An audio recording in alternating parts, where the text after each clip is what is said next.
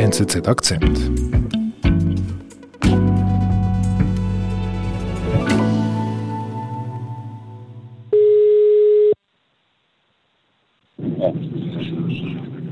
Ja, Schmid. Hallo Uli, Hoi David. du bist immer noch unterwegs. Ja, ja, wir sind immer noch unterwegs. Äh, Wir sind jetzt äh, total in der Pampa, äh, mussten zurückkehren. Es war ein Stau. Wir haben versucht, den Stau auf kleine Straßen auszuweichen. Das hat sich nicht bewährt. Okay.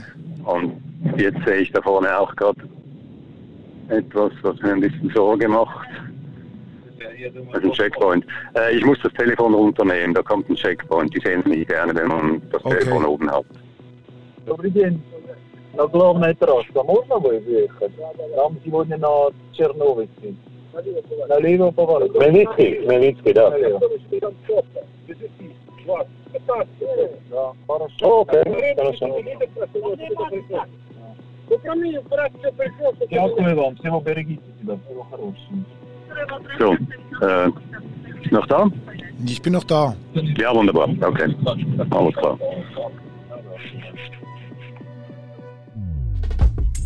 Unser Sonderkorrespondent Ulrich Schmid wurde vom Krieg in der Ukraine überrascht. Im zweiten Teil unseres Podcasts erzählt er, wie er sich in Sicherheit bringt.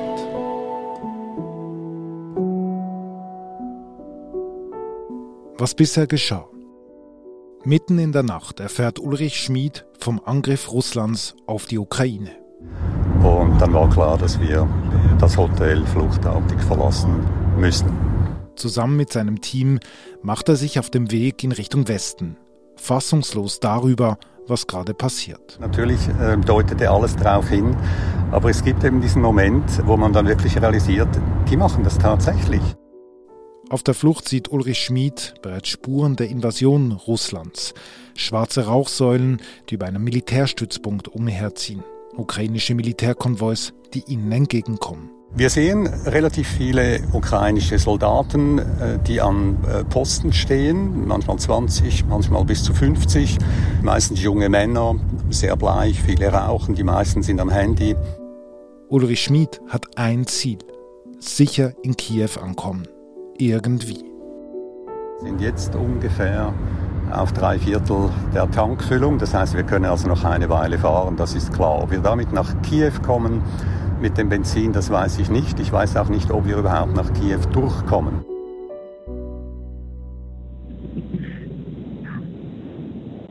Meinst du, du hast, äh, wollen wir mal versuchen aufzunehmen mit dem anderen Handy? Ja, ja, nein, also ich drücke jetzt mal auf den Knopf und äh, Gerne.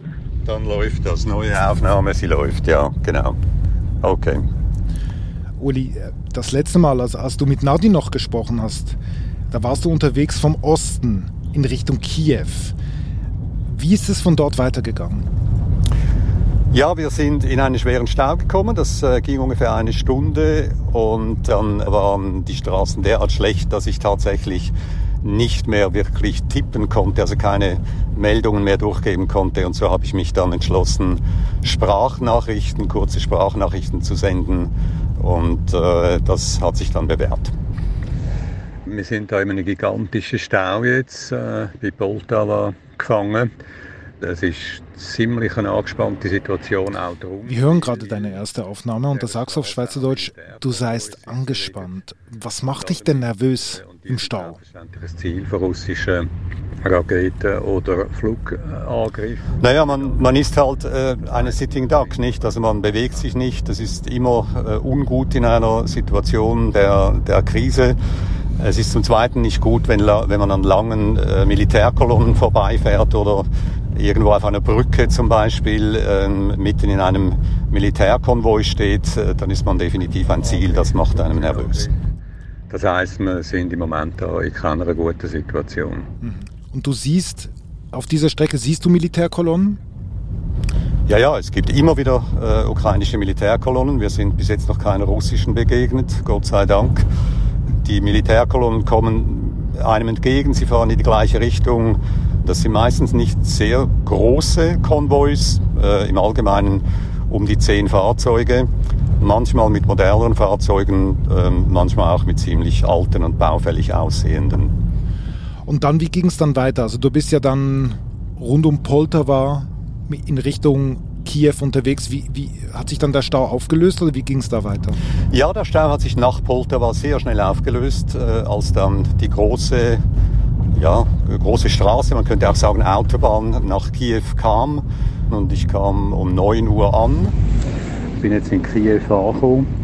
Äh, Fahrt auf Kiew auf der letzten Und äh, ja, da hat sich dann die Situation deutlich verschlimmert seither.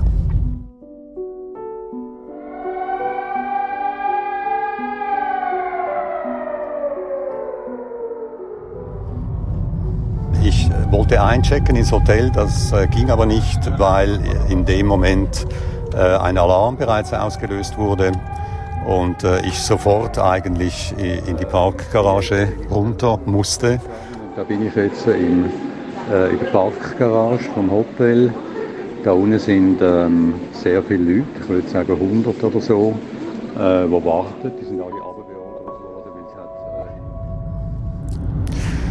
Ja, das Hotel war äh, zu dem Zeitpunkt, glaube ich, recht gut belegt. Ich würde sagen, es waren 100 Gäste aus vielen Ländern. Ähm, ich habe Georgier getroffen, ich habe Finnen getroffen, äh, ich habe einen Südafrikaner getroffen, also Leute, die in Kiew gestrandet sind. Und äh, ja, dunkel, kalt, unbeheizt. Es hat eine Pritsche gehabt für ein paar ältere Herrschaften, die sich dort ausruhen konnten, aber sonst ist man einfach rum, rumgestanden und zwischen den geparkten Autos rummarschiert. Äh, die Stimmung war an diesem Abend, als ich kam, war auffällig, ja, ich kann nicht sagen gut, natürlich, aber die Leute haben viel gelacht, das war erstaunlich. Das hat sich dann im Laufe der Nacht deutlich verändert und am Morgen äh, war dann so eine Art Katerstimmung zu spüren. Da ist die Realität, glaube ich, den Leuten langsam eingesickert was das hier eigentlich ist und dass das wirklich ernst ist. Ich kann weder in mein Zimmer gehen, noch kann ich ein Taxi organisieren. Wir sind jetzt einfach mal da festgesetzt. Ähm, ich weiß nicht, wie lange das, das soll gehen. Die Leute scheinen, es hat keine Betten und so, die Leute frieren alle. Ähm, es ist sehr unangenehm. Es ist außerordentlich unangenehm.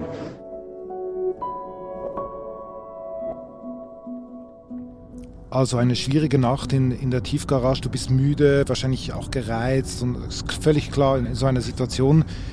Was machst du dann? Wie geht's weiter? Ja, am nächsten Morgen habe ich äh, versucht, mich einfach zu informieren, was passiert. Und ich habe festgestellt, dass die Situation um Kiew sich eindeutig äh, verschärft. Also dass äh, die Chance besteht, dass es in Kiew zu großen Kämpfen kommt. Mhm. Und in dem Moment habe ich versucht, aus Kiew wegzukommen. Also kurzer Zwischenbericht. Ähm, ich habe unterdessen Kontakt zur Botschaft.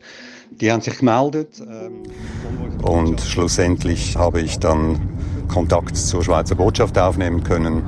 Ich ging zuerst in mein Zimmer. Ich habe gepackt. Ich habe einen kleinen Rucksack gepackt und den Rest meiner Waren in einen Koffer gelegt und den Koffer im Hotel gelassen. Diese Ware werde ich nicht mehr sehen. Mhm. Und ich habe mich dann auf den Weg gemacht zu Fuß zur Botschaft. Das war ungefähr eine Stunde, ein Marsch durch ein ziemlich geisterhaftes, ja, leeres Kiew. Zur Botschaft. Ich bin ungefähr seit dreiviertel Stunde unterwegs. Kiew ist völlig verlassen. Es ist zum Teil sehr gespenstisch, durch die leere Straße zu laufen. Man hört nicht viel. Was man hört, sind die Vögel. Ich höre im Weiteren manchmal die äh, Sirenen, wenn es Bombenalarm gibt. Aber ich habe auch schon in äh, Kiew festgestellt, dass das die Leute nicht besonders äh, beeinflusst. Die Leute gehen weiter. Sie schauen auch ein bisschen nach einem Hauseingang Ausschau oder nach einem Eingang zur Metro. Aber insgesamt lassen sie sich von den Sirenen nicht allzu stark beeinflussen. Und ich habe dann frühen Nachmittag, an einem übrigens sehr schönen Tag, habe ich dann die Botschaft erreicht. Also ich bin auf der Botschaft. Äh, du vielleicht noch meine Eindrücke äh, vom Weg schildern. Mhm. Was präsentiert sich da für dich für ein Bild von Kiew? Das war ja am Freitag. Genau, das war am Freitag. Nun, es, es ist natürlich äh, so bizarr, dass man es kaum noch beschreiben kann. Da ist diese Stadt, die jetzt äh, von einer fremden Macht angegriffen wird und sich im Kriegszustand befindet. Und dann komme ich in diese Botschaft, die wieder in jeder Beziehung nach Schweiz riecht. Da sind Bilder von Bergen äh, an der Wand und kleine Hinweise, wie man die Kaffeemaschine zu bedienen hat. Also das ist so bizarr, äh, dass es äh, ja, es ist eine eigenartige Stimmung. Aber du bist gerettet letztlich. Also hast du ein Gefühl der Rettung in dem Moment, als du drin bist? Nein, gerettet war ich nicht, äh, weil ich musste ja noch aus dem Land raus. Ich war fürs Erste einfach mal in Sicherheit oder sagen wir in relativer Sicherheit. Also man hat auch schon gehört, dass Botschaften natürlich angegriffen werden. Das kann alles passieren. Ich fühlte mich in dem Moment gut. Es waren Schweizer um mich herum, mit denen man sprechen konnte. Und das war sehr angenehm. Du bist in der Botschaft angekommen. Du schläfst in der Botschaft. Was, das ist dann am Samstagmorgen, ist der nächste Tag. Was machst du dann? Ähm, ja, ich kann mal rasch eine Zwischenmeldung durchgeben. Wir sind äh, aus Kiew äh, rausgekommen. Wir sind schon relativ weit, äh, ungefähr 100 Kilometer von Kiew weg. Am nächsten Tag sind wir dann von Kiew nach Vinica, nach der Stadt Vinica gefahren, die ungefähr 250 Kilometer südwestlich von Kiew liegt. Und ich hatte die Möglichkeit, durch diverse Kontakte, die mir weitergegeben wurden, jemanden zu finden, der seinerseits wiederum einen Mitfahrer suchte, also der sich auch nach Westen mit seiner Familie absetzen wollte. Und so sind wir zusammengekommen. Wir haben uns vorher nicht gekannt. Und äh, dann bin ich mit äh, dieser Familie nach Westen gefahren. Mhm. Ihr seid sicher nicht die Einzigen, die unterwegs sind. wir, äh, wir sind nicht die Einzigen, die unterwegs sind. Es sind, es sind Zehntausende, Hunderttausende unterwegs. Die Straßen sind komplett verstopft. Es gibt unzählige Staus. Es ist extrem schwierig. Die Lage ist unmenschlich. Mhm. Im Gespräch mit Nadine hast du von den, von den Tankstellen erzählt, vom Benzin, aber auch vom Essen, dass die Leute, dass es eben noch genügend hat. Wie, wie steht es denn um diese essentiellen Vorräte? Viele Tankstellen sind leer mittlerweile. Das war am Donnerstag noch nicht so. Da waren die meisten Tankstellen noch geöffnet und haben das Benzin zu den regulären, normalen Preisen verkauft. Das hat sich mittlerweile auch ganz stark geändert. Mittlerweile sind sehr viele Tankstellen geschlossen. Wir hatten bis jetzt das Glück, immer wieder eine Tankstelle zu finden, wo es noch Benzin gab und konnten dann den Tank wieder auffüllen. Mhm, mhm. Am Donnerstag, Freitag sah man auch immer wieder viele Leute vor den ATMs, also vor den Geldmaschinen, die Geld gezogen haben. Das sieht man jetzt nicht mehr so häufig, weil diese, diese Geldmaschinen sind mittlerweile einfach leer. Mhm. Die Leute möchten gerne Cash haben, aber das ist jetzt sehr schwierig geworden. Mhm. Kommst du auch in Kontakt mit den Leuten? Also sprichst du dann auch in, mit den Leuten in den Städten, in den Dörfern, wo du wo ihr Stopp macht? Was spürst du da von den Leuten?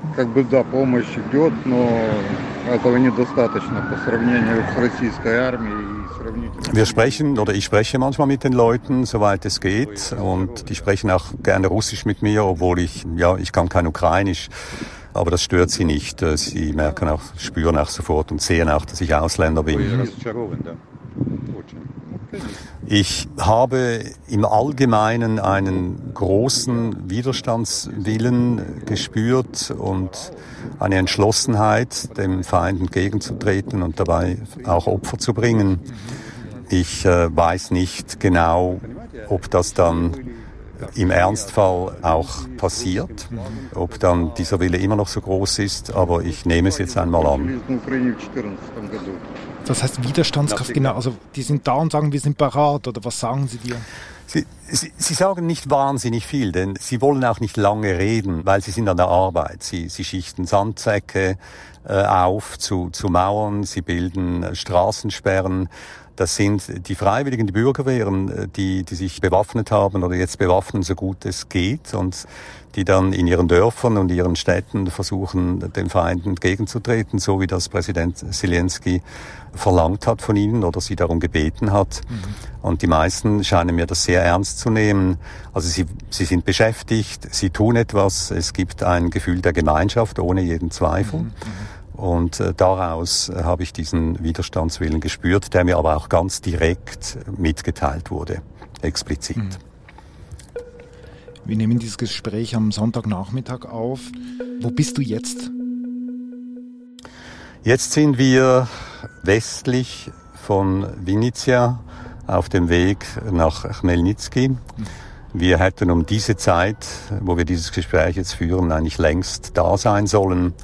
In Chmelnitsky, aber es, wir sind stecken geblieben in gigantischen Staus und wir befinden uns auch jetzt in einem Stau, der langsam, langsam vorwärts rollt. Das äh, kann nur einen Grund haben, eine gnadenlose Überforderung der Straßen. Es gibt einfach zu, sind einfach zu viele Autos unterwegs. Etwas ist mir aufgefallen beim ersten Gespräch. Ähm, das war diese Fassungslosigkeit, die du erwähnt hast, dass man, das kann doch nicht sein, dass das wirklich passiert, dieser Krieg. Was würdest du jetzt nach vier Tagen sagen? Ähm, haben die Leute und hast du selber auch realisiert jetzt wirklich, was los ist? Ja, ich glaube, immer mehr Leute realisieren, dass es hier äh, ernst gilt und das ändert natürlich nichts an der Fassungslosigkeit. Die Fassungslosigkeit, die bezieht sich auf diese Tatsache, dass aus heiter hellem Himmel ein, eine Atommacht, ein kleines Land, das neben ihr liegt, angreift, äh, ohne jeden Grund. Und dass so etwas im 21. Jahrhundert überhaupt noch geschehen kann. Mhm. Das ist eine Fassungslosigkeit, die bestimmt weit über 90 Prozent der äh, Ukrainer immer noch fest im Griff hält. Mhm, okay.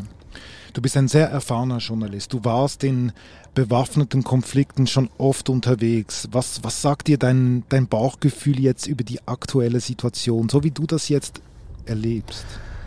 Das ist immer schwierig. Ich habe auch schon erlebt, dass mich mein Bauchgefühl trügt. Also da muss man also vorsichtig sein. Im Moment, wie du bereits erwähnt hast, merkt man einfach, die Lage ist ernst. Ich nehme nicht an, dass sie sich in den kommenden Tagen entspannen wird. Und all das kann eigentlich nur bedeuten, dass es zu einer längeren und höchstwahrscheinlich blutigen Auseinandersetzung kommt, über deren Ende ich nicht spekulieren möchte. Mhm. Aber ich glaube nicht, dass äh, das glimpflich ausgeht. Äh, es ist auch schon viel zu spät, um glimpflich auszugehen. Was heißt das für eure Stimmung im Auto, in eurer Schicksalsgemeinschaft, gerade dieses Gefühl jetzt am Schluss? Wir sind guten Mutes, wir bereden die Situation permanent, wir versuchen uns auf das Wesentliche zu konzentrieren. Und ja, ich denke, wir machen das, was alle Leute in dieser Lage tun. Sie versuchen einfach Kopf hoch weiterzumachen und äh, sich nicht niederdrücken zu lassen.